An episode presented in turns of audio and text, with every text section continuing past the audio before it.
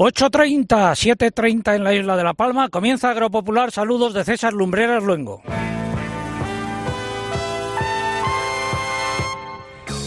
César Lumbreras. Agropopular. Cope. Estar informado. Emisión correspondiente al 6 de noviembre de 2021. Cada día comenzamos desde un sitio diferente. Hoy desde un carro de vendimiar. ¿No es así, Manolo Pérez Pascua? Muy buenos días. ¿Y para qué se utilizaba este carro? Este carro es lo que ut- utilizaban nuestros antepasados para vendimiar en los lagares o en las cooperativas, incluso se llegó a, a usar. Al frente mío las instalaciones de las eh, bodegas eh, de los hermanos Pérez Pascuas y a mis espaldas el viñedo, eh, campos de viñedo, están las vides con las hojas, tonos ocres, marrones, amarillos, la verdad es que está precioso. Y desde aquí vamos a emitir hoy Agropopular, repasamos ahora los siete titulares más importantes de los últimos siete días. España, segundo productor mundial de vino. La producción mundial de vino podría situarse este año en unos 250 millones de hectolitros, según las previsiones de la Organización Mundial de la Viña y el Vino. De confirmarse esta cifra, sería la segunda más corta que se ha registrado. Los precios de los cereales en el mercado nacional siguen disparados. Esta semana la cebada ha superado los 300 euros por tonelada, 50 pesetas por kilo en las lonjas de Barcelona y Binéfar. El sector lácteo ha programado diversas movilizaciones en Castilla y León, Galicia, Cantabria y Andalucía a lo largo de noviembre para denunciar la falta de rentabilidad de los ganaderos. Barajan también boicotear algunas marcas de leche. El jueves hubo protestas en Lugo organizadas por Agromuralla. La Confederación Hidrográfica del Guadalquivir ha declarado la situación excepcional por sequía extraordinaria en el 80% de la cuenca, lo que supone la activación del protocolo vinculado al Plan Especial de Sequía y, en consecuencia, restricciones al uso del agua. El informe sobre precios de los alimentos de la FAO correspondiente a octubre muestra nuevas subidas que los sitúan en su nivel más alto desde julio de 2011. Galicia y Asturias han sido declaradas oficialmente libres de tuberculosis bovina por la Unión Europea. Por el contrario, ciertas comarcas de Huelva, Sevilla, Badajoz, así como Baleares, han salido de la lista de zonas libres de lengua azul tras confirmarse nuevos brotes. La Comisión Europea ultima los actos legislativos secundarios de la futura PAC que precisarán los detalles concretos para su puesta en marcha. Eurodiputados y Estados miembros vigilan para que no se introduzcan medidas no acordadas. El pregón de hoy, fenómenos raros, la cebada 50 pesetas y ya apareció la nieve. En innovación, posibilidades que se abren en nuestros pueblos para capturar CO2. Hablaremos de la COP26. Eh, iremos hasta Gavilanes, en la provincia de Ávila. Tenemos también la previsión del tiempo, por supuesto, con José Miguel Viñas, que me acompaña aquí subido al carro. ¿Habías comenzado alguna vez un programa subido en un carro? Contigo todo es innovación, César. que ha pasado una sorpresa. Cuéntanos la previsión del tiempo que nos espera. Bueno, veo aquí que toda la gente está con abrigos. Eh, Hace una semana el vestuario era muy distinto. Eh, están sobrando vientos del norte, se van a mantener el fin de semana. Eso quiere decir que el ambiente va a seguir frío, pero estamos muy pendientes en el Mediterráneo. Se ha formado una borrasca con nombre ya, la borrasca Blas, que va a afectar sobre todo a Baleares y habrá que estar muy pendiente de ella, sobre todo estos próximos días. 3 grados de temperatura cuando veníamos para acá y esta mañana al salir de Peñafiel a las siete y media había una capa de hielo en los coches importante, impropia de esta época del eh, año. Bueno, pues luego José Miguel nos ampliará estos titulares, tendremos nuestras secciones habituales, la crónica de Bruselas, eh, hablaremos también del ministro de Agricultura, nos acompaña la portavoz eh, en temas agrarios del Partido Popular, Milagros eh, Marcos. Recuerdo que se cumplen ocho años y 24 semanas desde que informamos sobre el aumento de los sueldos y dietas de los miembros del Consejo de Administración de Agroseguro en 2011. Sigue la callada por respuesta. Ni Ignacio Machetti ni Inmaculada Poveda quieren dar explicaciones con lo que los queremos a los dos aquí. Todo ello ha sido preparado por un equipo compuesto por Eugenia Rubio, Mariluz Álava, Lucía Díaz, Mari Carmen Crespo, María López, Pilar Abad y el muchacho Álvaro Saez.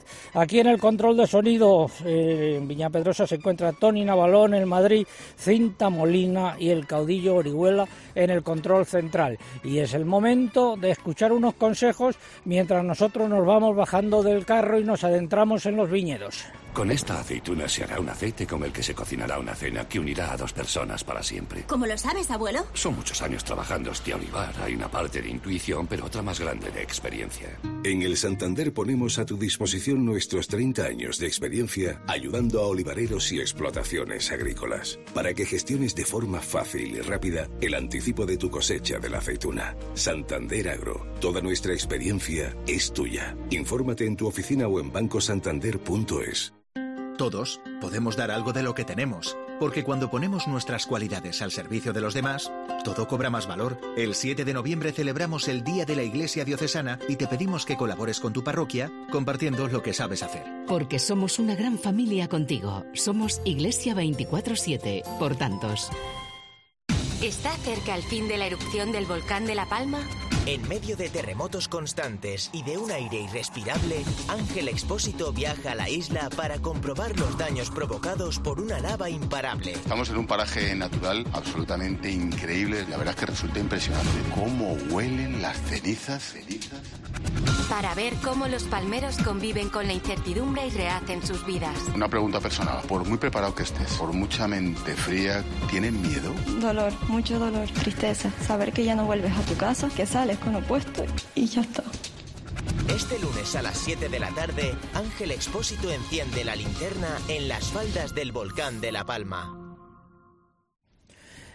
Hace frío, ya aquí quiero dar las gracias al nutrido grupo de amigos que nos acompaña aquí hoy en las instalaciones eh, de eh, Viña Pedrosa.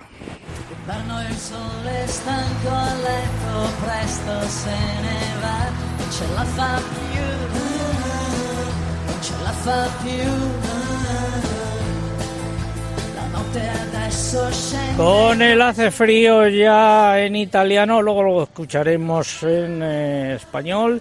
Eh, arrancamos hoy y hoy también tenemos nuestro concurso estando aquí. Evidentemente lo que vamos a sortear son eh, botellas de Viña Pedrosa, de Viña Pedrosa Reserva. Manolo, ¿dónde estás? Aquí, buenos días.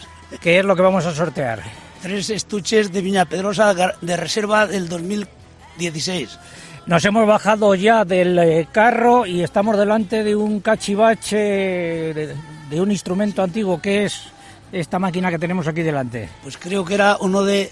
¿Cómo que de- creo? Que es que yo estos arados no les he trabajado, pero parece, parece ser que era uno para escardar remolacha. Bueno, a través de nuestras redes sociales se podrán ver las fotos y los vídeos hoy muy interesantes del programa. Bueno, ya sabemos eh, lo que sorteamos. La pregunta, río más importante que atraviesa estas tierras y que da nombre a una denominación de origen de vino. Esa es la pregunta. Formas de participar a través de nuestra web www.agropopular.com. Entran ahí, buscan el apartado del concurso, rellenan los datos, dan a enviar y ya está. También a través de las redes sociales. Eugenia, muy buenos días. Hola, muy buenos días. Pues su- si su red social es Facebook, Facebook, tienen que entrar en facebook.com barra agropopularcope y pulsar en me gusta si no lo han hecho ya. Y si prefieren hacerlo por Twitter, buscan twitter.com, aquí nuestro usuario es arroba agropopular y tienen que pulsar en seguir. Además, como cada sábado ya lo saben, para concursar por esta red y poder optar a este premio es imprescindible colocar junto a la respuesta el hashtag o etiqueta que hoy es almohadilla agropopular viña pedrosa. Almohadilla agropopular viña pedrosa. También estamos en Instagram, ya lo saben, con el usuario agropopular. Por esta red no se puede concursar, pero sí pueden ver las imágenes y vídeos del programa hoy, esos viñedos tan coloridos. Manolo Pérez Pascua, ¿cuántos años se cumplen desde que, se, que creasteis la bodega? Bueno, fue el año 80 y como el año pasado por el problema del COVID es un honor estar aquí de nuevo para celebrar el 40 aniversario. 40, aunque ya, lle- Ya llevamos un- 41. Nosotros 41. estamos en la temporada 38 de Agropopular. Bueno, pues vamos a hablar si hay algo aquí, eso es amor al vino. Una cosa es el vino y otra cosa es el amor. Pero si juntas las dos, nace el amor. Mientras nos vamos adentrando en eh, los viñedos, repito, están las hojas, algunas verdes, otras ocres, otras amarillas. Estábamos debajo de un nogal, estamos pisando las nueces. Ahora mismo vamos a hablar de la producción mundial de vino, que podría situarse en unos 250 millones de hectolitros, sin contar zumos ni mostos, de acuerdo con las primeras previsiones de la Organización Internacional del Vino. De confirmarse esta cifra sería una producción casi históricamente baja, solo ligeramente por encima de la obtenida en 2017 y convertirla en 2021 en el tercer año consecutivo por debajo de la media. Con respecto a 2020, el descenso es del 4%. Más datos, Eugenia. Esta, evolución se debe principalmente a unas condiciones meteorológicas muy desfavorables en los tres grandes países productores, Italia, España y Francia, que han registrado descensos acusados de su producción. La caída ha sido especialmente fuerte en Francia, donde ha disminuido en un 27% respecto al año pasado. Debido a ello, España se sitúa como segundo productor mundial este año, por detrás de Italia, con un volumen previsto en nuestro país de 35 millones de hectolitros, un 9% menos que en 2020. Por el contrario, la producción está en aumento en Estados Unidos y en la mayor parte de los países productores del hemisferio sur, como Argentina, China, Sudáfrica o Australia. En lo que respecta al consumo mundial de vino, podría subir un 2% este año, aunque sin llegar al nivel de 2019, a la vista de la fuerte recuperación de los intercambios internacionales. Durante la presentación de estos datos, el director general de la organización subrayó que, más allá de esta crisis, el gran reto es el impacto que va a tener el cambio climático. Sin embargo, no cree que el calentamiento global vaya a suponer un desplazamiento geográfico de las regiones vinícolas, por ejemplo, más hacia el norte de Europa, porque la del vino es una actividad muy vinculada a los territorios y además porque hay elementos con los que se puede jugar, como las variedades de vid y las prácticas de cultivo. Manolo Pérez Pascua, ¿cómo ha sido la vendimia eh, aquí, en vuestras eh, pues propiedades? La, vendimia ha sido extraordinaria y si hubiéramos tenido que comprar el tiempo, no lo hubiéramos hecho tan bien. ¿Cuántas hectáreas de viñedo tenéis? 130. ¿Compráis algo de uvas afuera o solo no, elaboráis? Solamente, solamente hacemos nuestras propias uvas y cultivamos nuestros propios viñedos. En, en, cantidad entonces bien. Muy bien, en calidad, en cantidad lo normal porque nosotros hacemos eh, control de producción. Bien, y eh, explica lo que es control de producción para el hacer, que no hacer, hacer un estallo en verde y luego en, a partir de agosto ir quitando y viendo lo que hay que dejar más o menos 4.500, 5.500 kilos por hectárea. Nos encontramos ahora mismo eh, entre las eh, vides. ¿Cuántos años tienen estas vides? Estos tendrán 55 años, todo en vaso, y hacemos también cubierta vegetal para controlar mejor y, y aportar más eh, materia orgánica al, al, suelo.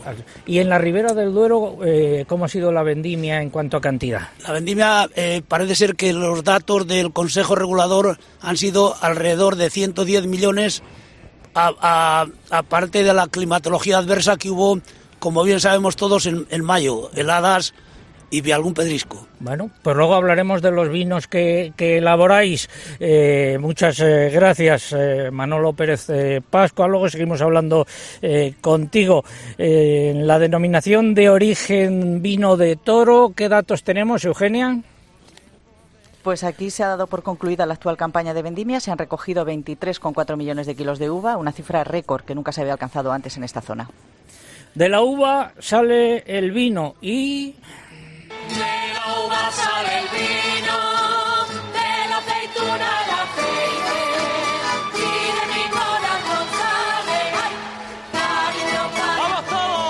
De vino al aceite de oliva, en la presente campaña 2021-2022 las exportaciones de aceite de oliva podrían superar de nuevo el millón de toneladas de acuerdo con las previsiones del Ministerio de Agricultura.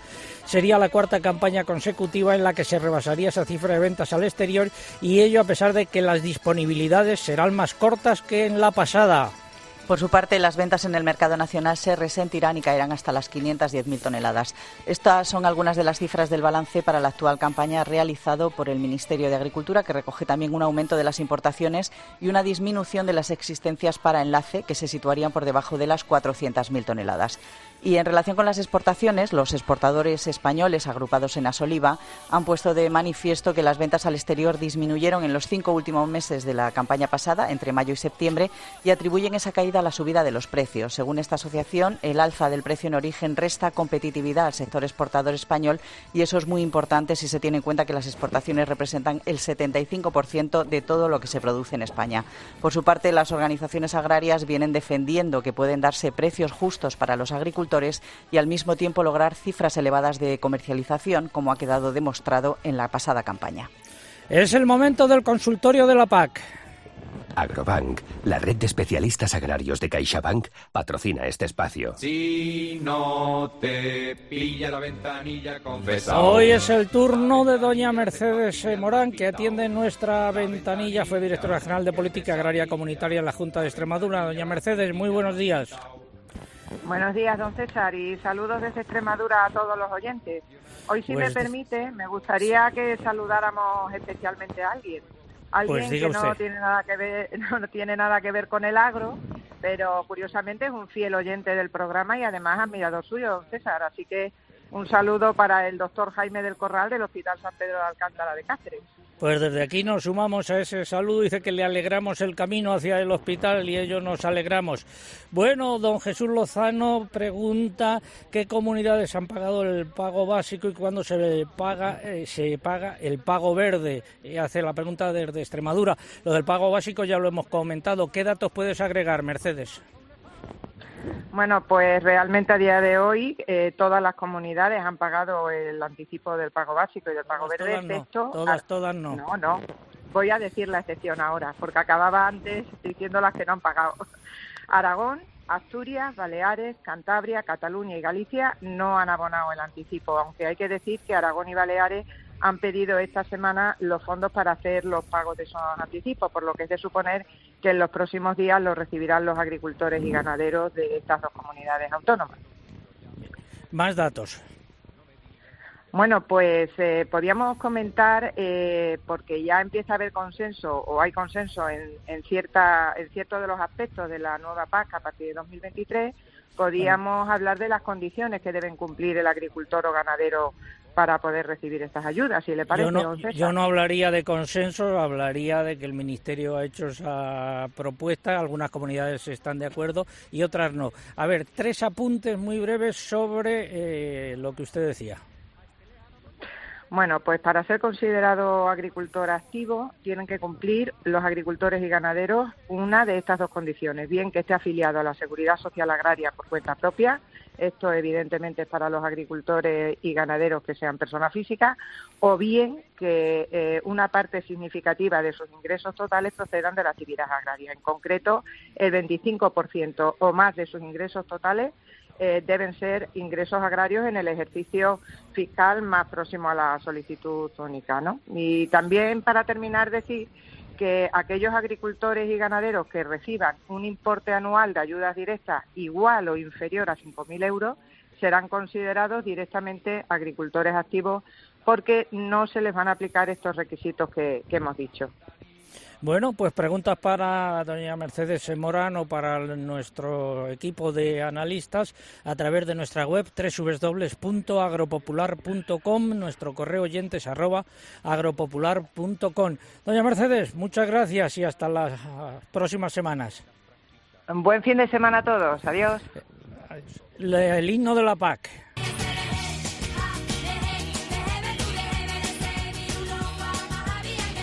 Siguen los contactos y las negociaciones. El ministro de Agricultura, Luis Planas, y la consejera de Agricultura de Andalucía, Carmen Crespo, se reunieron el pasado miércoles para analizar el estado de elaboración del plan estratégico de aplicación de la futura PAC en España.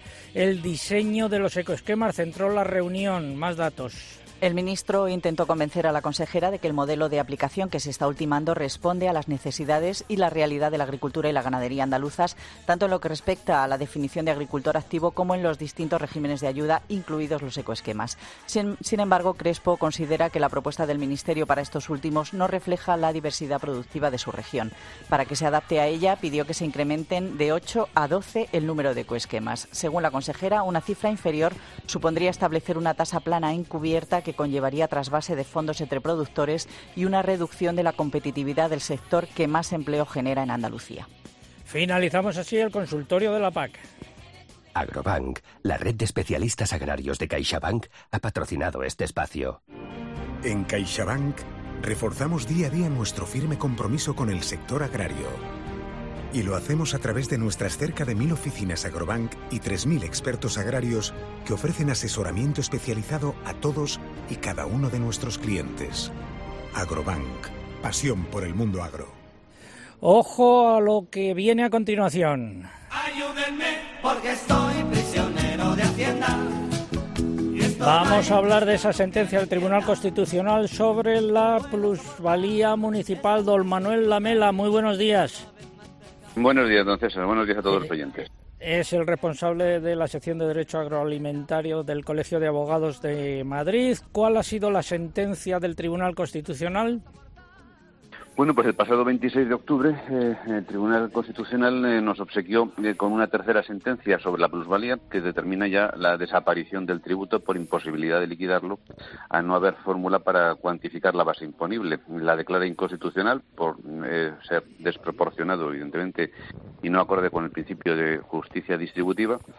Y eso supone que desde el 26 de octubre no hay ya impuesto municipal de plusvalía hasta que el Gobierno apruebe una nueva norma. Por tanto, no se debe eh, liquidar, no se debe eh, pagar y eh, ahí se abre ya el abanico de los recursos y las reclamaciones y las solicitudes de ingresos indebidos que los contribuyentes deben de hacer cuando haya liquidaciones no firmes. Las fincas rústicas no, no tenían este impuesto, pero las fincas rústicas que habían sido declaradas urbanizables sí, ¿no? Correcto, es decir, es un impuesto que se siempre piensa en, los bienes urbanos, pero también en muchas eh, eh, fincas y explotaciones eh, que se encuentran, como todos sabemos, pues en suelos urbanizables o en zonas en donde el planeamiento urbanístico establece como suelo urbano. ¿Qué deben, tener en ¿Qué deben tener en cuenta, por lo tanto, los propietarios de este tipo de fincas?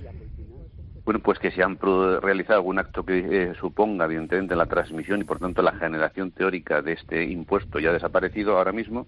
Eh, las autoliquidaciones que hayan presentado para pagar el impuesto deben de impugnarlas y pedir la rectificación de la liquidación.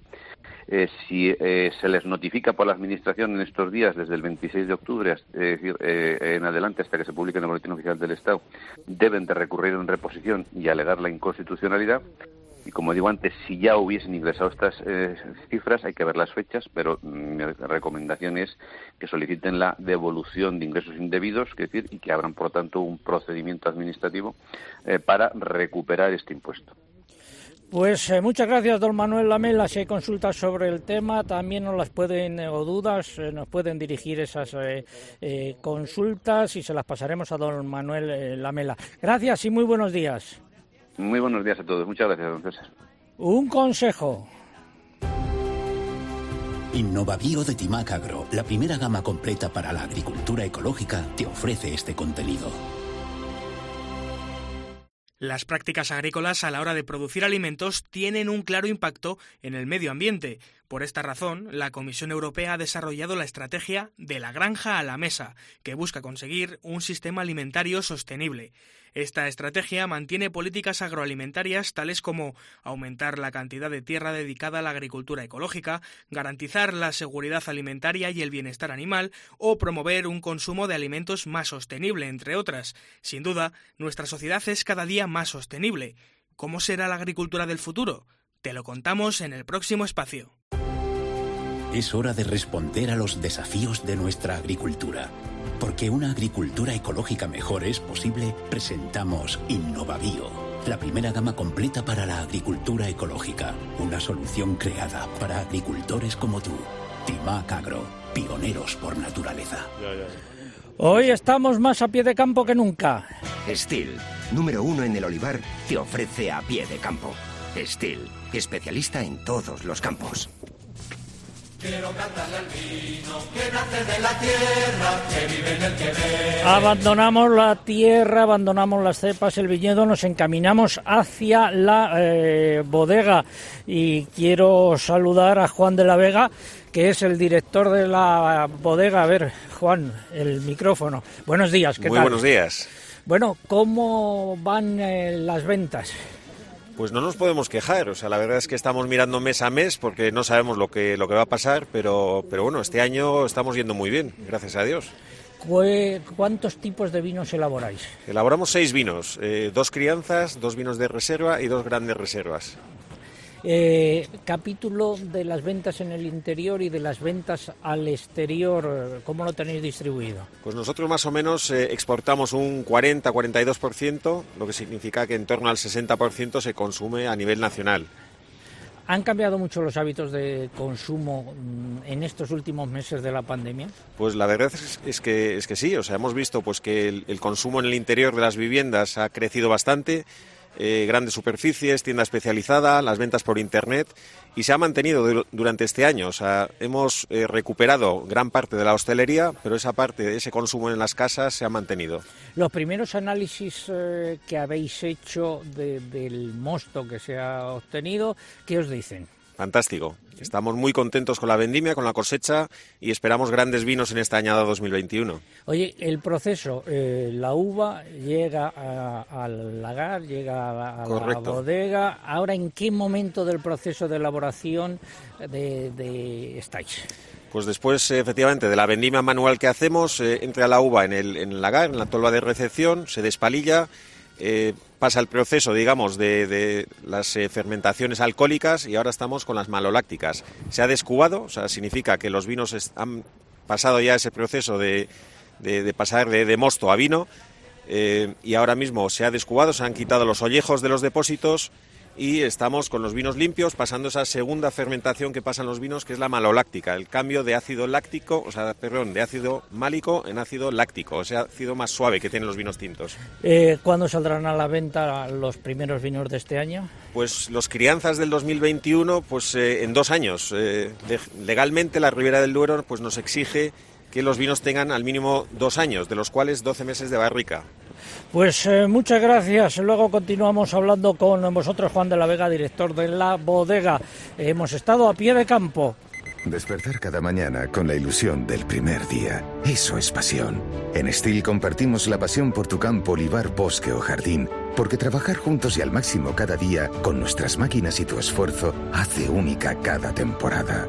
Steel, la pasión que nos une. Encuéntranos en steel.es. Nos recogemos en la bodega, volvemos en tres minutos. César Lumbreras. Agropopular. Escuchas Cope. Y recuerda, la mejor experiencia y el mejor sonido solo los encuentras en cope.es y en la aplicación móvil. Descárgatela. Arriaga Asociados. ¿Has pagado la plusvalía municipal? El Tribunal Constitucional declara nulo el cálculo de este impuesto. Llámanos al 900-264-100 y pide cita gratuita. Te decimos si puedes reclamar y cómo. Arriaga Asociados. Hagámoslo fácil.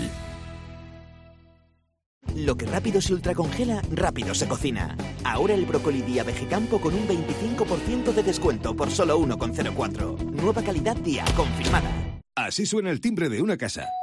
Así suena el timbre de una casa con el ofertón de Lowy mejorado. El ofertón de Lowy todavía mejor. Fibra de la buena buena y móvil ahora con 10 gigas por solo 29,95. Simple, corre a lowy.es o llama al 1456. ¿Quieres saber lo que se siente conduciendo tecnología alemana? Ven a los Black Days de Opel. Hasta final de mes disfruta de condiciones irrepetibles en unidades limitadas en stock en toda la gama Opel, incluidos nuestros modelos eléctricos. Entrega inmediata para que disfrutes cuanto antes de la excelencia alemana. Consulta condiciones en opel.es. Llegar donde no llega nadie es fácil. Pagar menos por el seguro de tu moto es muy fácil. Vente a la mutua con tu seguro de moto y te bajamos su precio, sea cual sea. Llama al 91 555 5555. 91 555 5555. Mutueros, bienvenidos. Esto es muy fácil. Esto es la mutua. Condiciones en mutua.es. Celebremos juntos este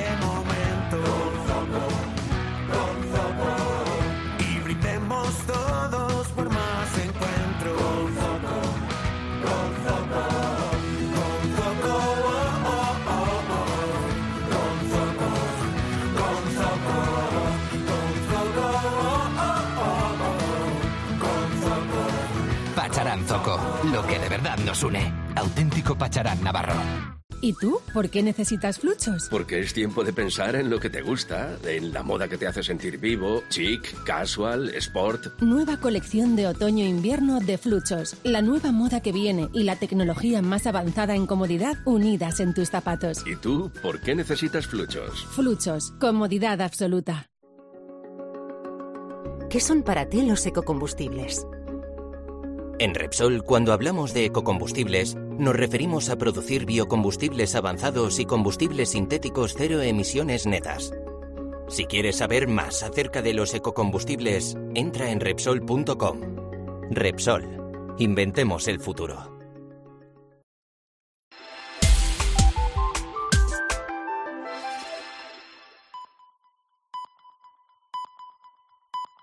César Lumbreras. Agropopular. Cope. Estar informado.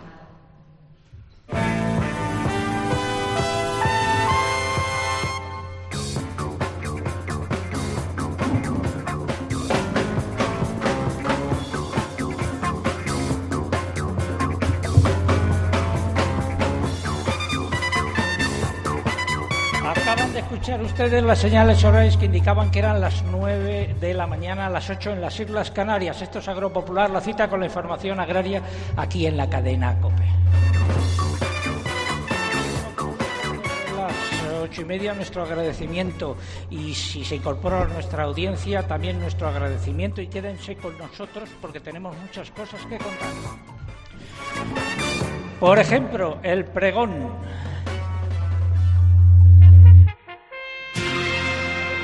Ya llegó como cada mañana el pregonero hoy, por las callejas y por las plazas gritando su pregón. Todos los críos siguiendo sus pasos corren detrás de él. El pregón lleva por título hoy Fenómenos raros, la cebada 50 pesetas y apareció la nieve. El viernes por la noche, camino de Pedrosa de Duero, vi eh, los primeros copos de nieve, es decir, ayer. Me acompañaron desde la salida del túnel de Guadarrama hasta pasada Segovia, más de 40 kilómetros. En esos momentos nevaba copiosamente, había 3 grados de temperatura y eran tan solo las 7 de la tarde. Y es que en una gran parte de España hemos pasado en apenas 24 horas del verano, del verano suave que disfrutamos en los últimos días de octubre a un invierno tempranero de las primeras jornadas de noviembre, aunque solo estemos a mediados del otoño. Ha sido un fenómeno raro, sin duda. Por otro lado, durante el puente de Todos los Santos llegaron las primeras lluvias, casi con carácter general, que han puesto un parche pequeño a la grave situación de sequía que padecemos en gran parte de España. Prueba de ello es la declaración por parte de la Confederación Hidrográfica del Guadalquivir de situación excepcional por sequía extraordinaria en el 80% de la citada cuenca. Eso tiene graves repercusiones para el sector agrario. Luego lo contaremos, es otro fenómeno raro, aunque ya se ha registrado en más ocasiones. El precio de la cebada ha superado esta semana las 50 pesetas por kilo, 300 euros por tonelada en las lonjas de Barcelona y Binefar. Se trata de un récord histórico y, por lo tanto, de un fenómeno muy raro del que no existe precedente. Durante las últimas horas han continuado las subidas de las cotizaciones de todos los cereales en el mercado interior.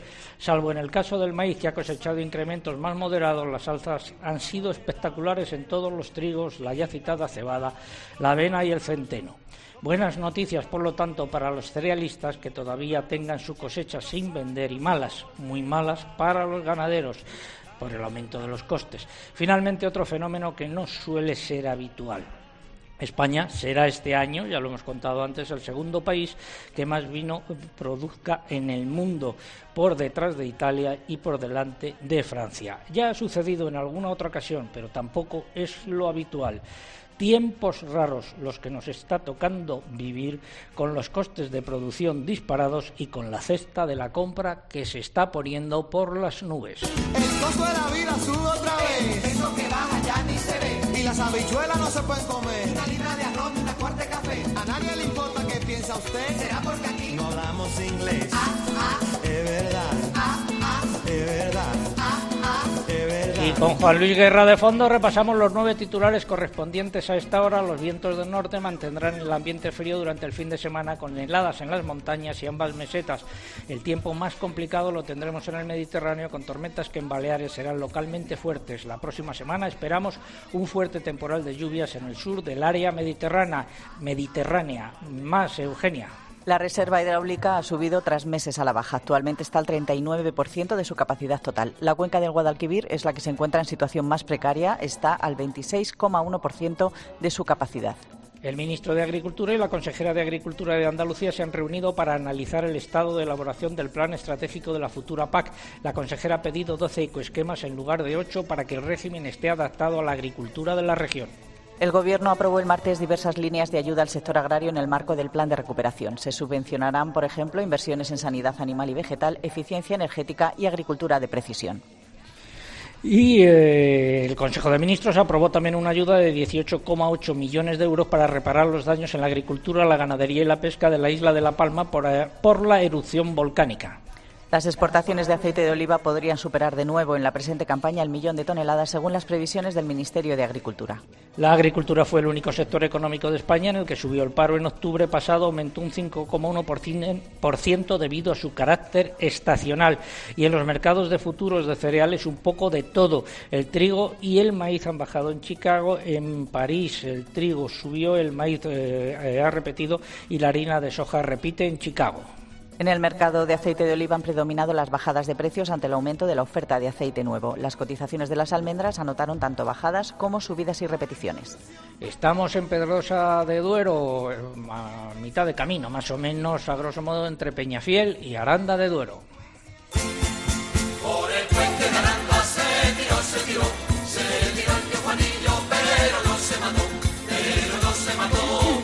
Recuerden que está en marcha nuestro concurso. La pregunta, río más importante que atraviesa estas tierras y que da nombre a una denominación de origen de vino. Esa es la pregunta.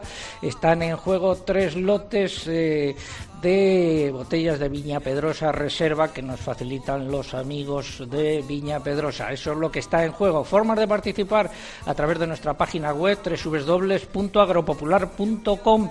Entran ahí, buscan el apartado del concurso, rellenan los datos, dan a enviar y ya está. Pero también a través de las redes sociales, pero antes hay que abonarse. Mamen, muy buenos días.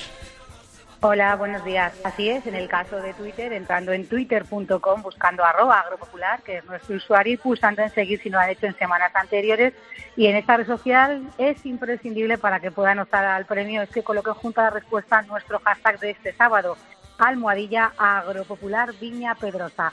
Almohadilla agropopular Viña Pedrosa, que nuestros oyentes tuiteros saben perfectamente porque ya nos han hecho con él trending topic y no solo eso, sino que también lo es la respuesta a nuestro concurso. A Los ver, que ¿cómo has prefieran dicho? participar ¿Trending qué? ¿Qué, qué es eso de, como has dicho, que estamos en Castilla?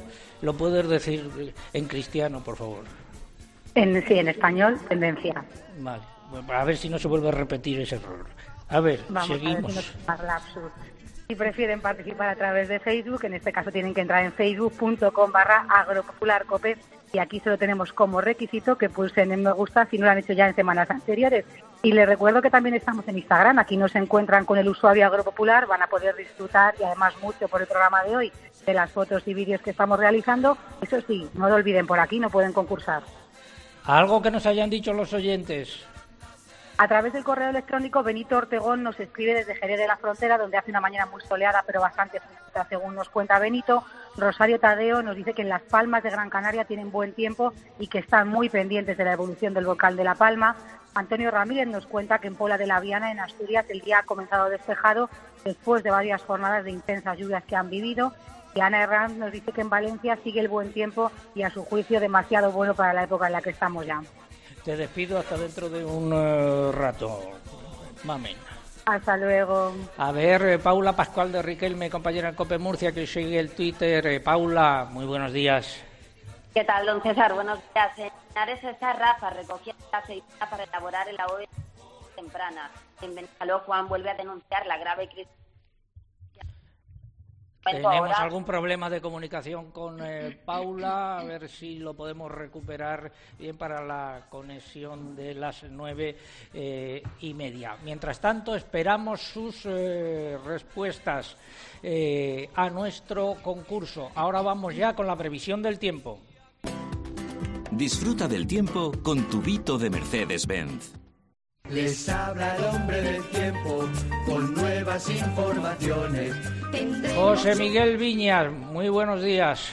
Hola de nuevo, César. Buenos días. A ver, ¿qué pronóstico eh, tenemos que nos espera para el fin de semana? ¿Tu coche también estaba cubierto por el hielo? Efectivamente, había dos grados, pero a veces, aunque la temperatura no quede por debajo de cero, se puede formar la capa de, de escarcha, como hemos visto esta mañana. Bueno, pues frío, ya lo estamos notando aquí y en muchas otras zonas de España, Pero hoy la inestabilidad atmosférica se va a localizar en Baleares, donde esperamos tormentas que serán localmente fuertes. Viento del norte, además, muy intenso en el Ampurdán y en el norte del archipiélago balear.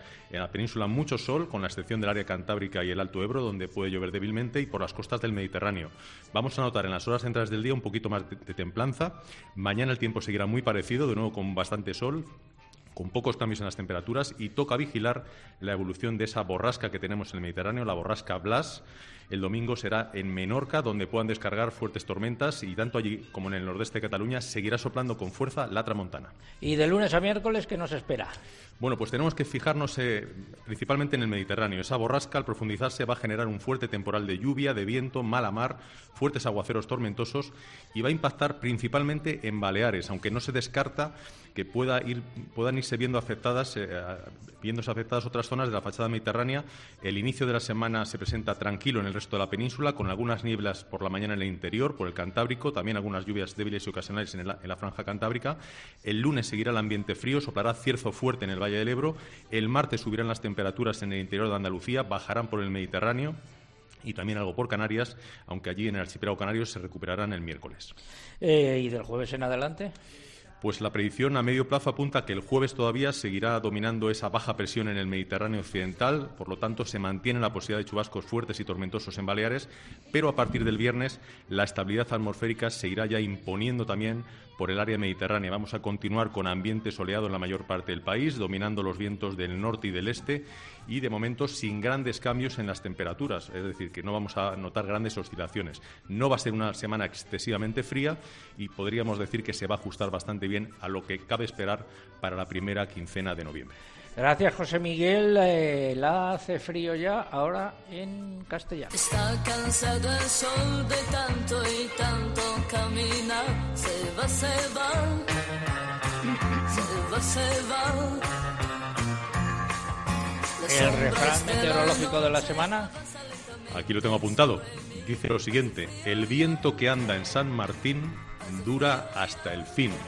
Según la antigua creencia, cuando hacia el 11 de noviembre, que es el día de San Martín, tenemos ya un tiempo típico de temporales de noviembre, preinvernales, esa situación se mantiene durante el resto del mes. No es que se vaya a cumplir siempre, pero nos da idea de que ya el tiempo invernal termina imponiéndose y ganando al tiempo otoñal. Comienza la temporada de matanzas también. Eh, Gracias, eh, José Miguel, meteorólogo de Meteorred. Eh, ha sido el primer bloque dedicado al tiempo.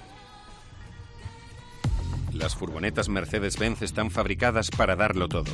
Y la que más puede darle a tu negocio es sin duda Vito Furgón. Aprovecha su reconocida fiabilidad y estira al máximo cada jornada para que la única sorpresa que tengas al final del día sea haber realizado más entregas. ¿Verdad que suena bien? Prueba también su versión 100% eléctrica. Aunque creo que no hace falta, pero voy a dar una pista sobre la respuesta a la pregunta que hemos planteado. Hay el altura de Soria, al Alto Duero, de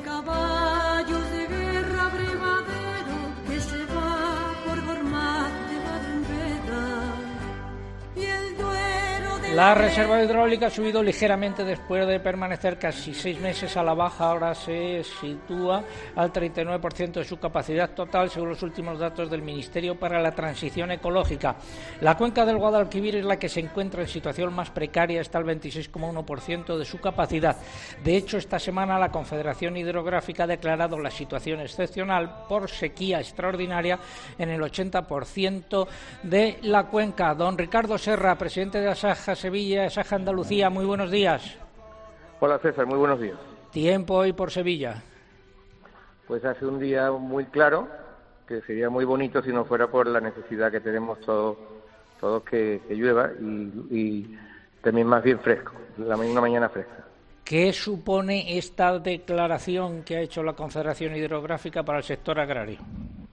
Pues esto da posibilidad o abre paso a que se haga el Real Decreto Ley que contemple una serie de medidas que van desde la modificación de los usos según la, la posibilidad de legal de eso y sobre todo también, que lo más importante para los agricultores, a la, a la posibilidad de ciertas eh, medidas de carácter, sobre todo fiscal, que ayuden a paliar la situación difícil, dura que vive el sector, especialmente el riego durante, durante todo el año. ¿no? ¿Y qué van a hacer ustedes? Bueno, de momento estamos pidiendo, pediremos que la, extensión de, impuestos, por ejemplo, del, impuesto de bienes inmuebles, también la, extensión de los, del pago de carnes y tarifas del, riego, eh, también se pueden arbitrar medidas de carácter con respecto al tema de seguridad social y eso son medidas que desgraciadamente solo son un paliativo. Lo que realmente viene a ser preocupante no es solamente el año pasado, sino el año que viene, porque de prolongarse esta situación viviríamos una, una realidad bastante catastrófica y una vez más, de forma cíclica, tenemos que acordarnos de que de, Santa Bárbara cuando truena, por decirlo de alguna manera, porque sigue habiendo pendiente una serie de medidas de carácter de mejora de infraestructura que nos ayudarían a no tener que estar cíclicamente eh, haciendo frente a estos problemas. ¿no? Bueno, pues seguiremos con mucha atención el tema que mucho me temo va a dar eh, mucho de sí, valga la redundancia. Don Ricardo Serra, presidente de Asaja Andalucía, Asaja Sevilla, gracias por haber estado con nosotros. Muy buenos días. Muy buenos días a todos los oyentes y esperemos que esto del tiempo se arregle por las medidas de arriba, no porque los de, los de abajo no parece que están muy por la boca. Gracias, don Ricardo. Decir que Murcia recurre ante el Tribunal Supremo la modificación de las reglas de explotación del trasvase y que Feragua, la Asociación de Comunidades de Regantes de Andalucía, ha pedido también condonar cánones y tarifas al regadío por la sequía excepcional. No abandonamos Andalucía, nos vamos a tierras de Jaén para conocer, como todos los primeros programas de cada mes, el pronóstico del tiempo por el método Cabañuelas. Alfonso Cuenca, muy buenos días. Hola, muy buenos días. ¿Qué dicen las cabañuelas en la zona de tu influencia, que es muy amplia para este mes de noviembre? Bueno, pues para este mes de noviembre tenemos nubosidad variable y abundante, con lluvia moderada y generalizada.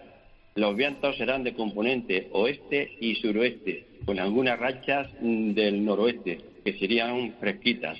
Las temperaturas irían un poco en descenso, que se mantendría entre los 10 o 15 grados, eso sería para la primera quincena de, noviembre. Y para la segunda quincena de noviembre tendremos con lluvias moderadas y generalizadas y también tormentosas. Los vientos seguirán de componente noroeste y suroeste. Y las temperaturas irían un poco en ascenso, entre los 15 y 20 grados sí, recordamos, eh, Alfonso, que eh, haces los pronósticos de tiempo con epicentro en, Quesada, en la provincia de Jaén, y que vale ese pronóstico para unos 250, 300 kilómetros a la redonda, ¿no? Eh, exactamente, siempre desde el punto de observación que está aquí en Quesada. Oye, tu página web. Mi página web la pueden ver en, en el blog de lascabañuelas.com, en Instagram y en YouTube. Muchas gracias, Alfonso. Hasta el próximo mes. Muy buenos días. Bueno, buenos días. Hablamos ahora del desaparecido. Me llaman el desaparecido, cuando llega ya se ha ido volando. Doña Milagros Marcos, que nos acompaña aquí hoy en Viña Pedrosa, es la portavoz en temas agrarios del Partido Popular. Muy buenos días, Milagros. Hola, muy buenos días y enhorabuena a los hermanos Pérez Pascuas por estos 40 años. ¿Quién lo diría? Ya 40, 40, años. Eh, bueno, eh, ¿qué pediste al ministro? ¿Cómo te contestó? ¿Qué te has encontrado? Bueno, pues el 23 de junio eh, hice una pregunta en el Pleno del Congreso de los Diputados al ministro para saber si eh, consideraba que el Gobierno estaba tratando a los agricultores y ganaderos españoles como se merecen, eh, porque en ese momento pues ya había empezado a subir el precio de la luz, los costes de producción, el IVA. estábamos en un momento en que se aprobó la protección total del lobo frente a la ganadería, en el que bueno, pues todos todos sabemos los, los problemas, ¿no? Con el consumo de la carne que dice el señor Garzón. Bueno, en toda esa marabunta en contra de los, del sector, le pregunté al ministro. Y la respuesta fue que eh, lo que tenía que hacer era sumarme al gran pacto sobre la política agraria común que eh, tenía el Ministerio de Agricultura con eh, todos los sectores en, España. Como yo no conocía ese documento, se lo pedí por escrito. Y el día 25 de octubre me contesta. O sea, varios meses después. Cuatro meses después, me contesta y me manda un enlace a una página web a la que, al acceder, sale la página del Ministerio de Agricultura, Pesca y Alimentación diciendo no encontramos lo que nos pide, el contenido que ha solicitado no existe. Lo estamos viendo Lo ahora estamos mismo en- viendo en, la en este momento en la eh, página web en la página web. del Ministerio. Claro, llama la atención cuando la semana pasada el señor ministro se sentó con los responsables de Agricultura de Andalucía para mejorar este documento, ¿no? El, el mismo plan Un que a mí me documento que dice, no existe. documento que no existe y que dice que ya está porque me lo ofreció el 23 de junio. Con lo cual, si el propio ministro no sabe si hay un plan o no para la PAC, de lo demás no hablamos. Un ministro desaparecido y un documento más desaparecido. Colgaremos en nuestra web eh, eh, eso que las fotos, la de las capturas que hemos hecho de la página del eh, ministerio. Cinta, ¿tienes ahí a mano que hace mucho que no ponemos el corte del ministro? Porque el ministro es muy madrugador, pero como tiene siempre tantas cosas que inaugurar, a lo mejor se ha ido enseguida. Estará durmiendo y vete a saber a la hora que se levantará. ¿Qué te has creído tú que eres un ministro? Un ministro es una cosa muy seria. Seguro que ha estado toda la noche trabajando como un negro. Pues ¿qué te crees que se pasa el día jugando al mus, como tú? Bueno, muchas gracias, Milagros Marcos, portavoz del Partido Popular. No te vayas muy lejos. Aquí me quedo. En temas de agricultura. Vamos ahora hasta tierras de Ávila, la sección de innovación. Comienza innovación en nuestro sector primario. Transformar las ideas en acción para avanzar juntos hacia una cadena agroalimentaria sostenible. Una sección patrocinada por el Foro Interalimentario. Necesito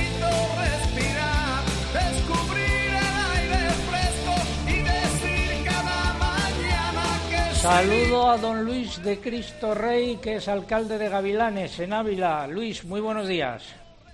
Buenos días, don César. Bueno, eh, se han puesto ustedes manos a la obra para aprovechar una oportunidad que se abre en la lucha contra el cambio climático. ¿En qué consiste exactamente esa ventana de oportunidad?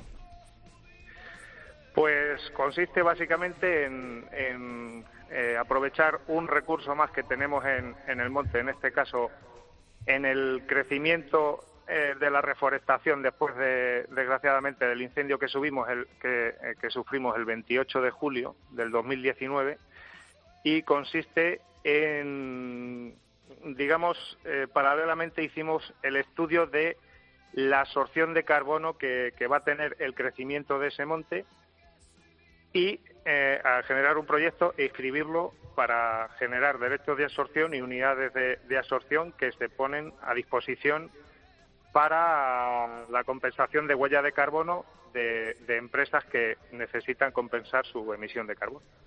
Si lo he entendido bien, eh, como el sector agrario, el medio rural y los pueblos son el único sector que, además de emitir gases de efecto invernadero, también actúan como efecto sumidero, ustedes han decidido eh, aprovechar el aire de la sierra y convertirlo en un recurso para el pueblo y para el ayuntamiento, ¿no? Más o menos. Eso es, eso es. Nuestros bosques y nuestros árboles son fábricas de oxígeno. Eh, nuestro bosque es nuestra fábrica, ¿no? Es la que nos da nuestros recursos como el coto de caza, los pastos de la sierra, coto micológico o la venta de la madera, ¿no? De, de los bosques. Y en este caso, pues vamos a aprovechar también el recurso de que de la fábrica de oxígeno que tenemos en el monte. Ahora, esto es una reivindicación que llevamos ya me la transmitió a mí el antiguo alcalde de Gavilanes que, que la- nuestros bosques y nuestro esa capacidad de regenerar el, el aire de alguna manera tenía que ser compensada desde desde el gobierno porque ya que otras zonas de España tienen la capacidad de, de tener fábricas y tener eh, y emitir bueno eh, emiten ese CO2 pues nosotros de alguna manera contribuimos a, a regenerar ese aire, ¿no? Entonces tenían que compensarlo de alguna manera y, y de esta manera pues somos capaces de, de poner en valor ese recurso y, y tener un, recurso que está en alza, ¿no? Que, debido a las exigencias de emisiones que, que se están implantando ahora, pues un recurso que tiene un valor casi más que la madera misma. ¿no? Además, me parece una idea que puede considerarse el huevo de Colón, pero que hay que ponerse a ella y, eh, sobre todo ahora teniendo en cuenta que el precio de los derechos de CO2 se ha disparado, lo mismo que el precio de la energía en el mercado mundial. Eh, ¿Cuándo llegará el primer dinerín? Pues eh, estamos todavía subsanando requerimientos en el- para poderla inscribir eh, en el MITECO o en el MITER. Y realmente te, hacen, cuando escribes el proyecto, te, te hacen un 20% de adelanto de las emisiones que tú calculas a lo largo de todo el proyecto, que es, que es largo, que tienes un compromiso de mantenimiento de 30 años como mínimo. Nosotros le hemos puesto a 50 años y te hacen un adelanto de 20% para poder ir también eh, haciendo las labores de cuida y de que necesita el, el bosque, ¿no? Para mantenerse y crecer. Pues eh, muchas gracias, eh, Luis de Cristo Rey, alcalde de Gavilanes en Ávila, y adelante con ese proyecto que ya se materialice. Muy buenos días. Muy buenos días, muchas gracias ha sido la sección de innovación. El Foro Interalimentario es una asociación empresarial compuesta por 25 empresas líderes del sector agroalimentario español que trabajan con más de 22.000 pymes y productores primarios. Su objetivo es impulsar una cadena agroalimentaria sostenible, donde todas las partes, agricultores, ganaderos, industria y distribución, colaboren para transformar las ideas en acción y hacer de nuestro sector un referente europeo. Foro Interalimentario. Innovar para crecer juntos. Vamos a ir ahora con la primera parte del comentario de mercados, los precios de los productos eh, agrícolas que hoy tienen mucha enjundia. Fertiberia, líder en fertilizantes, le acerca la información de los mercados agrícolas. La semana pasada, comenzamos por los cereales, hablábamos de la cebada a 45 pesetas eh, por kilo, porque en el campo a estos efectos todavía se sigue trabajando con pesetas. Bueno, pues esta semana tenemos que decir que ya se han llegado a las 50 eh, pesetas por kilo para la cebada, lo nunca visto. En Binefar, 301 euros eh, por tonelada para la cebada y en el caso de Barcelona eh, todavía ha sido más, tres, eh, casi 310 euros. No, no ha llegado, pero se ha acercado. En ambos casos se han eh, rebasado los, las 50 pesetas por kilo para la cebada. Esta semana han continuado los importantes incrementos de precios en todos los cereales. El que menos ha subido ha sido el maíz. Pues, algún ejemplo, pues el maíz de secadero en la lonja agropecuaria Toledo de Saja, 290 euros, subida de 15 euros. Las cebadas entre 279 y 285 euros aquí, subida de 30 eh, euros y la avena rubia 265 euros, subida de 13 euros. En la lonja de León también subidas entre 10 y 15 euros y en la lonja de Salamanca la cebada, atención, ha subido 24 euros y está a 277 euros. Pasamos a otros eh, productos como los cítricos, Eugenia pues los precios de las naranjas bajaron en la lonja de Valencia, quedando las cotizaciones entre 14 céntimos de la navelina y 21 céntimos de euro por kilo de la salustiana. Sin embargo, las mandarinas repitieron entre 16 y 42 céntimos de euro por kilo. El limón fino todo limón se mantiene entre 25 y 30 céntimos de euro por kilo, según la Consejería de Agricultura de la Comunidad Valenciana. El eh, vino blanco de fermentación controlada repitió en la lonja de Extremadura entre 3,30 y 3,40 euros por hectógrado. Y en aceite de oliva los precios cedieron ante la llegada de aceite nuevo al mercado, lo que está provocando un aumento de la oferta. Fuentes de Olestepa recogen bajadas en todas las categorías. En extra se cerraron operaciones a partir de 3.350 euros, en virgen a partir de 3.000 euros y en lampante a 2.800 euros por tonelada. Por su parte, el sistema de información de precios Red recogió recortes en extra y lampante y ligeras subidas en virgen. En la lonja de Extremadura, bajadas de 50 euros en extra y repeticiones en el resto. Y en frutos secos, en Mercamurcia predominaron los descensos. Todas las variedades de almendra bajaron entre 2 y 7 céntimos, salvo la marcona y largueta, que subieron 5 céntimos de euro. La misma tendencia se anotó en la lonja de Albacete, bajadas en la mayoría de las almendras, menos la marcona y la largueta que subieron entre 5 y 10 céntimos de euro por kilo. Finalizamos así esta primera parte del comentario de mercados. ¿Conoces los NPK Sulfactive de Fertiberia Classic? La línea de abonos complejos que está revolucionando el mercado de los fertilizantes. Seis nutrientes totalmente solubles que garantizan la fertilización más completa y equilibrada, que aumenta la producción y la calidad de la cosecha y te aseguran la máxima rentabilidad de tu inversión. No lo pienses más. Elige siempre fertilizantes de primera calidad. Elige siempre fertilizantes Fertiberia. Seguimos en Agropopular, estamos desde la bodega de los hermanos Pérez Pascuas en Viña Pedrosa, en Pedrosa de Duero. Tiempo ahora para la publicidad local, volvemos en tres minutos. César Lumbreras. Agropopular.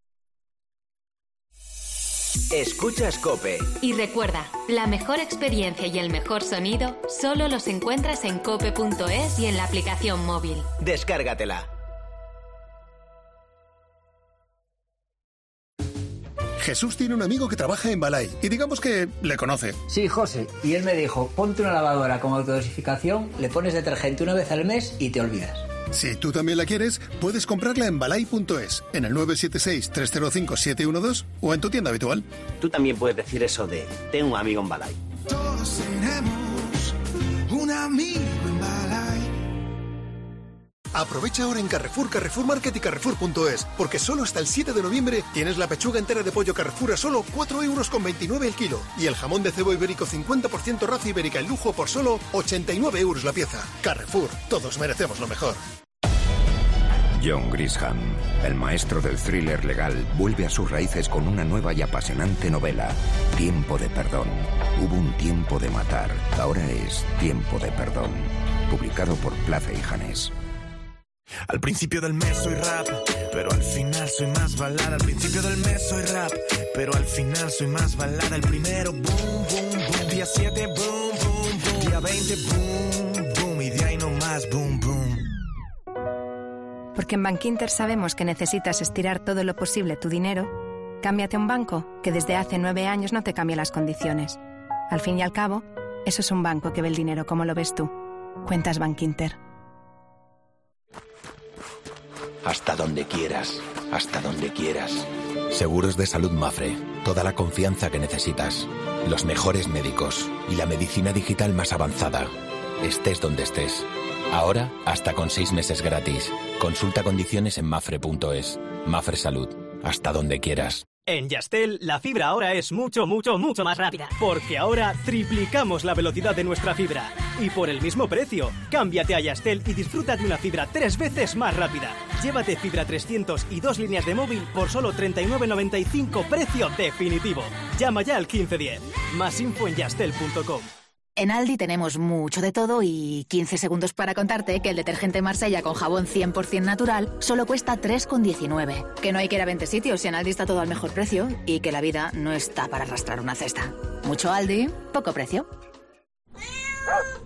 ¿Pero qué os pasa hoy? Te están pidiendo que entres en zooplus.es y les compres todo lo que necesitan. Si tu mascota hablase, te diría que entres en zooplus.es, la tienda online líder donde encontrarás las mejores marcas en alimentación, dietas veterinarias, juguetes, accesorios y mucho más. Y con ofertas muy animales cada semana. zooplus.es.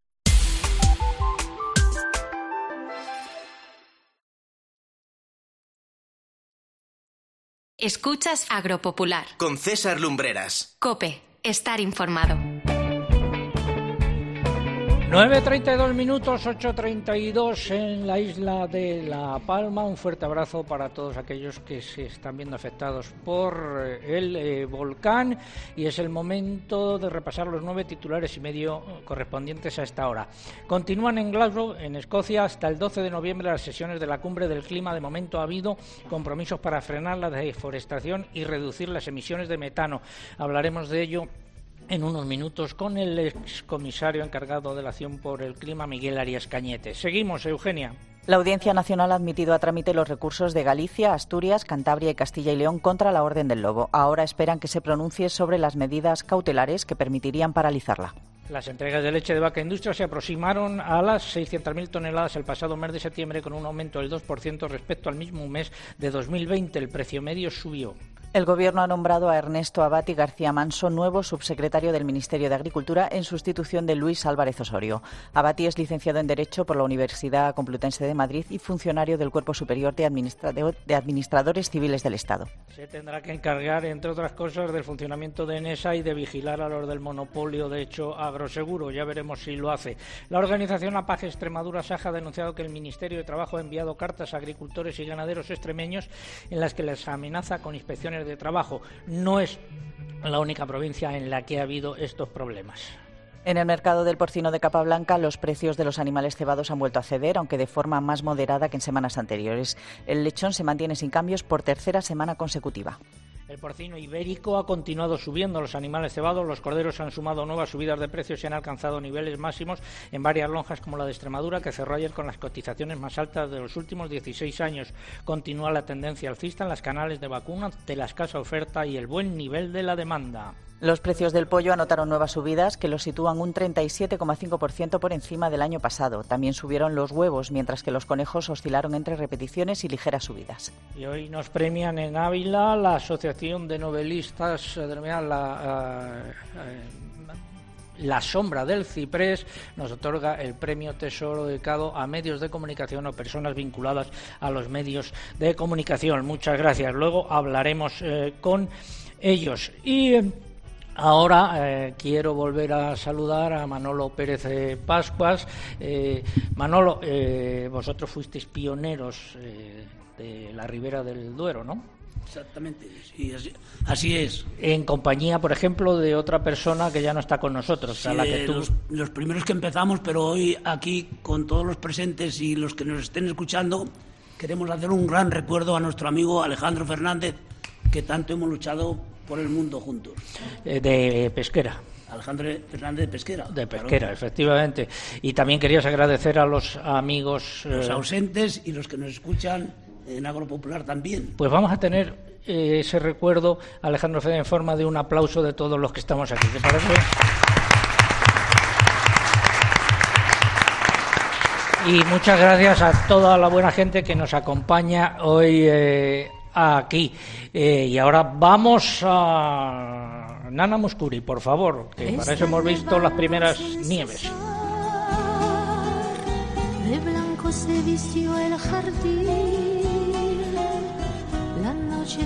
Río más importante que atraviesa por estas tierras y que da nombre a una denominación de origen de vino. Esa es la pregunta de hoy. Están en juego tres lotes de botellas de reserva de Viña Pedrosa. Formas de participar a través de nuestra página web www.agropopular.com y también a través de las redes sociales, pero antes hay que abonarse, mamen. En Twitter entrando en twitter.com buscando arroba agropopular, que es nuestro usuario, y pulsando en seguir. Y ya saben que en Twitter es imprescindible para poder optar al premio que coloquen junto a la respuesta nuestro hashtag almohadilla agropopular Viña Pedrosa, almohadilla agropopular Viña Pedrosa, con el que ya somos tendencia y también lo es la respuesta a nuestro concurso. Si prefieren concursar a través de Facebook, es igual de fácil. Aquí tienen que entrar en facebook.com barra agropopularcope y lo único que hay que hacer es pulsar en me gusta. Les vuelvo a recordar que estamos en Instagram, nuestro usuario es agropopular y si quieren disfrutar de las mejores fotos y vídeos del programa de hoy, solo tienen que entrar en Instagram y buscarnos. Deberes para la semana que viene, que quites eso del hashtag y lo sustituyas por lo que corresponda. También, no me vas a dejar ninguna, ya he dicho tendencia. No, no, pues... eh, Bueno, también Tengo toda la semana para convencerte. Exacto, si no lo vas a lograr. A ver, un par de mensajes que nos hayan llegado. Pues me voy ahora a Facebook, donde Juan Manuel Navarro, que nos escucha desde Villargordo, nos cuenta que tienen 7 grados y que está despejado. Dice que está preparándose para la recolección de las aceitunas. Y José Conde, en este caso desde Ávila, nos cuenta que lo que está preparando es la tierra para sembrar. Paula Pascual de Riquelme, muy buenos días de nuevo. ¿Qué tal, don César? Buenos días. En Linares está Rafa recogiendo la aceituna para elaborar el AOVE de cosecha temprana. Ramón en Toledo está preparando el magnífico AOVE ecológico de Cornicabra que van a presentar en Biocultura. En Benisaló, Juan vuelve a denunciar la grave crisis del campo valenciano con los robos en aumento, ahora con los aguacates cuatro meses antes de madurar. Para Olga en Valladolid tienen un tiempo sano para los recién sembrados campos de cereal, cosechando maíz y mirando al futuro con mucha expectación. En Murcia, Juan nos cuenta que anoche tuvieron tormentas y unas lluvias generosas. No admiten, dice, las nuevas reglas del trasvase Tajo Segura. Y por último, don César, me encanta el tuit de Irene. Río Duero, Río Duero, nadie acompañarte baja, nadie se detiene a escuchar tu estrofa de agua. Por si no hubiésemos dado pistas suficientes, tú te apuntas al carro. Gracias, Hombre, Paula. más no viene, no viene mal. Un beso, hasta luego. Un beso, chao. Vamos con el alcalde. Juan Ramón Amores, alcalde de La Roda, muy buenos días. Hola, buenos días. A ver, ¿a quién quieres dar la enhorabuena hoy? Oh, primero, si me permites, saludar a toda la buena gente que tienes ahí contigo. Saludados quedan. fuerte. Y luego quiero felicitar a David Castro, que es un atleta en mi pueblo. El deporte aquí es una institución y ese pasado fin de semana ha quedado campeón del mundo de acualdón. Campeón del mundo de duatlón. Acualdón. Acualdón. Sí. Eh, correr, nadar y correr. Bueno, pues me- me- cada día se aprende una cosa nueva contigo. Pues desde aquí nuestra felicitación también. Eh, ¿Alguna cosa más?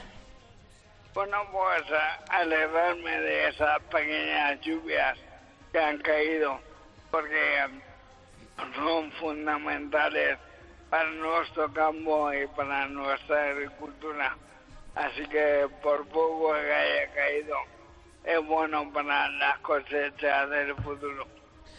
Pues muchas gracias, alcalde Fermo de Ela, Juan Ramón Amores, como de costumbre. Un abrazo fuerte desde aquí. Un abrazo muy fuerte.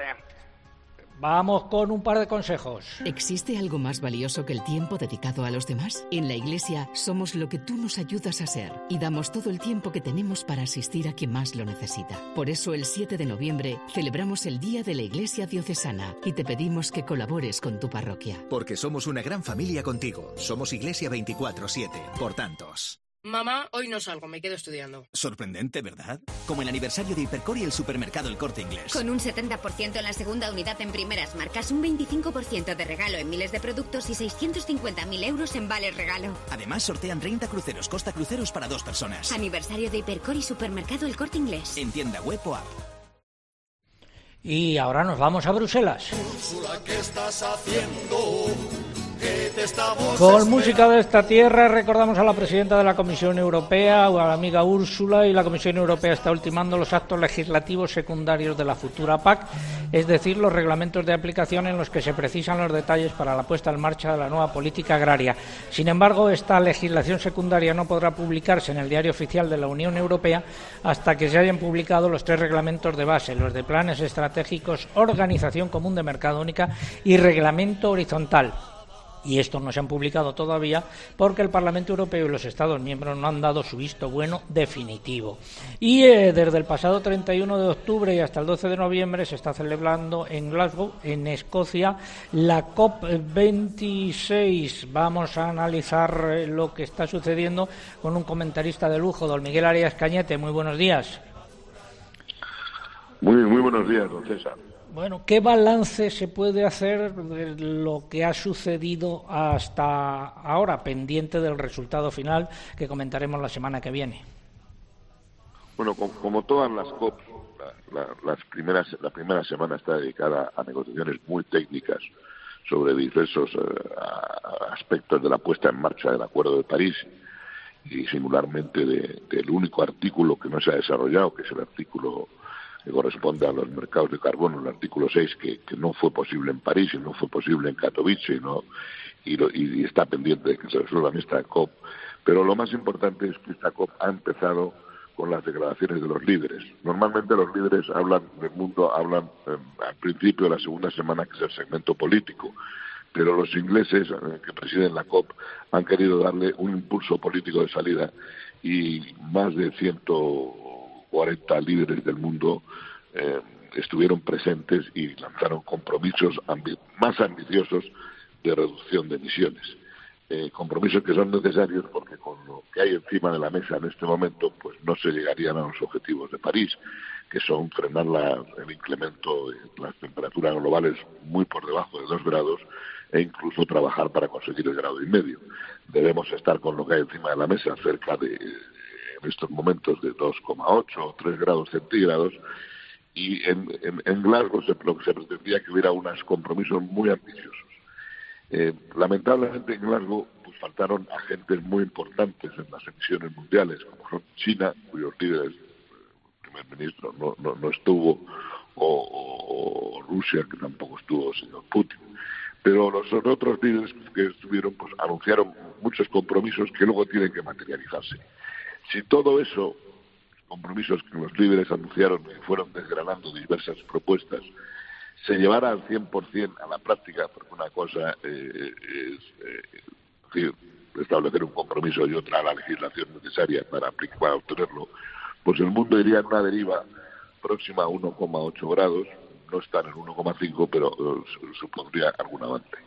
Eh, eso es lo que dio decir la propuesta de los líderes. Luego también hubo unas propuestas globales para reducir el metano que afecta al sector agrario eh, en el 2030, fuertes reducciones de metano, y hubo otras propuestas globales de, apoyo a, los procesos de forestación y compromisos para que no se desforestaran en los países que tienen las mayores capacidades de sumideros de carbono.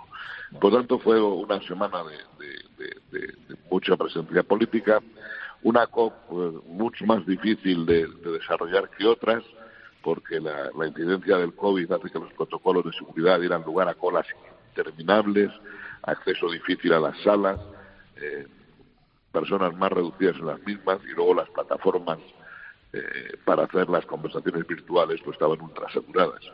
Pero una COP como todas termina la semana de negociaciones técnicas, no es que hayan avanzado mucho, y comienza ya desde este lunes la negociación política propiamente dicha, donde ya se tienen que plasmar los compromisos con mayor concreción. Pues si le parece, la semana que viene analizamos esos compromisos, los comentamos especialmente aquellos que sean importantes para el sector agrario. Don Miguel Alias Cañete, uno de los artífices del Acuerdo de París, del que tanto se habla. Muchas gracias y hasta la semana que viene. Muchas gracias, don. Finalizamos así esta crónica de Bruselas.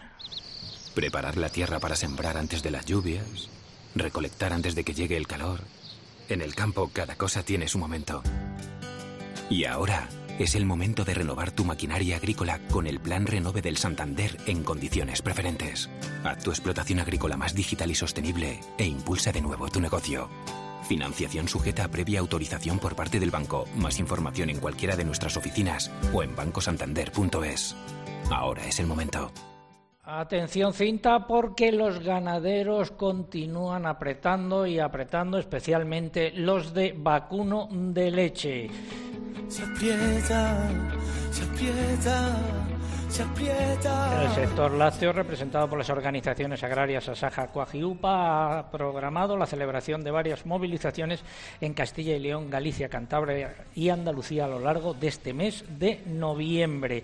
Y el jueves pasado, cientos eh, de ganaderos se manifestaron en Lugo para visibilizar la complicada situación de sus explotaciones por culpa del aumento de los costes de producción y de los bajos precios de la leche. Eugenia.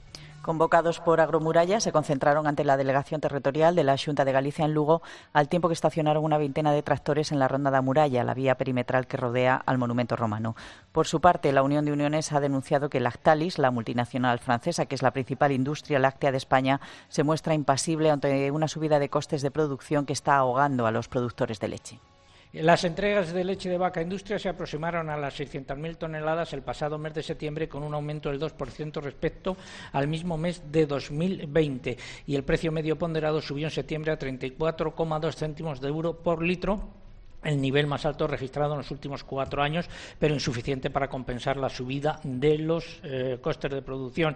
Y en lo que respecta a la leche de oveja y de cabra, eh, ¿qué podemos contar? Pues subidas significativas en los precios en ambos casos. El precio medio de la leche de cabra se situó, en este caso en agosto, en 73,3 céntimos de euro por litro, casi un 14% más caro que en el mismo mes de 2020. Y en el caso de la leche de oveja, la media alcanzó los 95,8 céntimos de euro por litro, un 7% más más que en agosto del año pasado. Es el momento de la segunda parte del comentario de mercados. Interpork patrocina el comentario de mercados.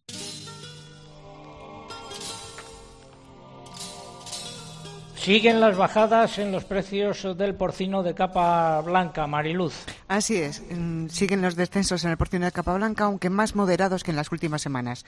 Los mercados europeos permanecen estables a lo largo de la semana y los lechones se mantuvieron sin cambios por tercera semana consecutiva. vamos con el eh, porcino ibérico, nuevas subidas en los animales eh, cebados en Salamanca de entre 1 y 2 céntimos de euro, cotizaciones entre 2,19 y 2,46. Subidas también en Extremadura, en este caso de 7 céntimos de euro por arroba. El vacuno para sacrificio. Las canales de vacuno siguen subiendo alzas en las cotizaciones de las lonjas y mercados nacionales, al igual que en los distintos países europeos.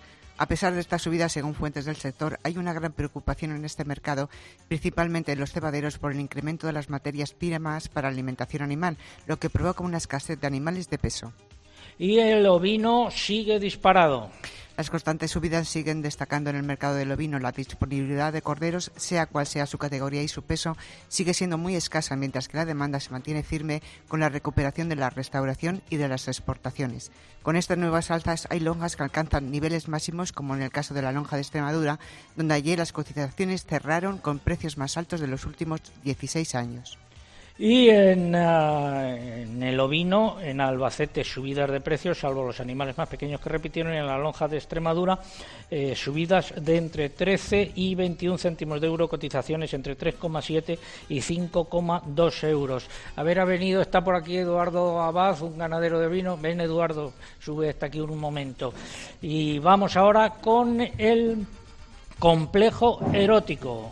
Comenzamos por el pollo, donde continúan las subidas ante una ajustada oferta situándose en más de un 37% por encima del precio del año pasado. Las cotizaciones oscilan entre 1,10 y 1,12 euros por kilo vivo. De cara a la próxima semana se esperan nuevos aumentos. En los conejos se anotaron repeticiones y subidas en las distintas lojas, oscilando entre 2,25 y 2,28 euros por kilo vivo. Y finalizamos con los huevos, donde se registraron aumentos en, y repuntes en todos los huevos y en todas las lonjas. Finalizamos así esta segunda parte del comentario de mercados. Oh, sabor, sabor, a trabajo y pasión. El sabor de nuestra carne de cerdo de capa blanca es el sabor de la tradición, el compromiso sostenible y el esfuerzo de todas las personas que hay detrás. Interpork, saborea lo nuestro. El sector porcino español trabaja para lograr un impacto climático neutro en el año 2050, tanto en emisiones de gases de efecto invernadero como en impacto en suelos, agua o aire. Ganaderos, transportistas e industria aplican el modelo de producción más exigente del mundo en protección del medio ambiente para cuidar de ti y de nuestro planeta. Interpork, orgullosos de ser sostenibles. Saborea lo nuestro. Estamos en un pueblo, en Pedrosa de Duero, en las instalaciones de Viña Pedrosa. España huele a pueblo, a colegio y a hermano. Como ya vengo diciendo en los últimos meses, hemos estado muchísimo tiempo llevando la información de los pueblos y del medio rural a la radio y ahora lo que hacemos es llevar la radio a los eh, pueblos y al medio rural. Eh, continuaremos eh, haciéndolo, saliendo del estudio como venimos haciendo prácticamente desde hace ya casi 38 años y quizá por eso es por lo que nos han premiado los amigos de la Asociación de Novelistas La Sombra del eh, Ciprés. Nos han otorgado el premio el Tesoro. Eso es en Ávila. Carolina Ares, presidenta de la asociación, muy buenos días y muchas gracias. Buenos días, César. Enhorabuena, es muy merecido. Pues muchas gracias por, por haberos acordado de nosotros. Oye, ¿qué es la asociación La Sombra del Ciprés? Bueno, pues la asociación La Sombra del Ciprés es una asociación cultural que surge en Ávila. Evidentemente de ahí el nombre, homenaje al- a la primera obra de don Miguel Delibes. La Sombra del Ciprés es alargada y es un punto de encuentro entre escritores que tienen inquietud por publicar y que quieren un poco tener el apoyo de sus compañeros escritores, pero también es una asociación de amantes de la cultura en general y de la literatura en particular que estamos dispuestos a trabajar para poder acercar a nuestra ciudad y a nuestra provincia a la literatura. Pues esta tarde nos vemos y nos lo cuentas en directo, si te parece. Por supuesto, te estamos esperando además. Desde aquí no tardamos mucho. Gracias Carolina Ares y enhorabuena también a vosotros por vuestra labor en defensa de esta eh, lengua tan importante que a veces es tan arrastrada por las propias instituciones. Gracias y un abrazo. Gracias a ti. Un abrazo, hasta luego. Hasta luego. Un consejo.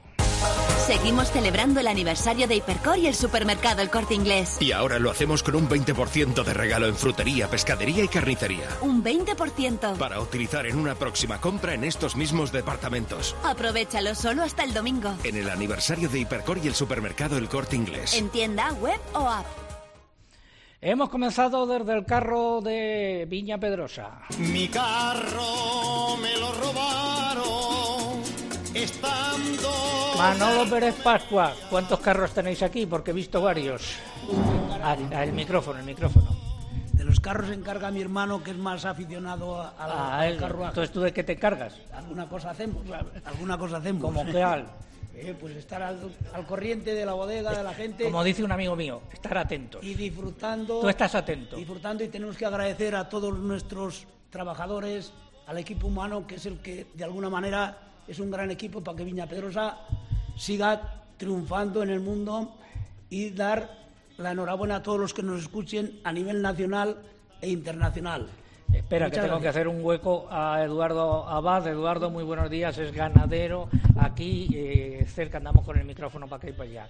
A ver, Eduardo, ganadero de ovino, eh, los precios por las nubes en estos momentos, ¿no? Sí, César. Actualmente los precios, nosotros en esta zona nos regimos por la lonja de Segovia y afortunadamente el ganadero está percibiendo un precio un poco más elevado que estos años de atrás y estamos pudiendo sobrepasar el bache que han pasado. Bueno, ¿cómo se presenta tú también asas, preasas, eh, los eh, corderos, los lechazos? ¿Cómo se presentan las navidades que ya están a la vuelta de la esquina?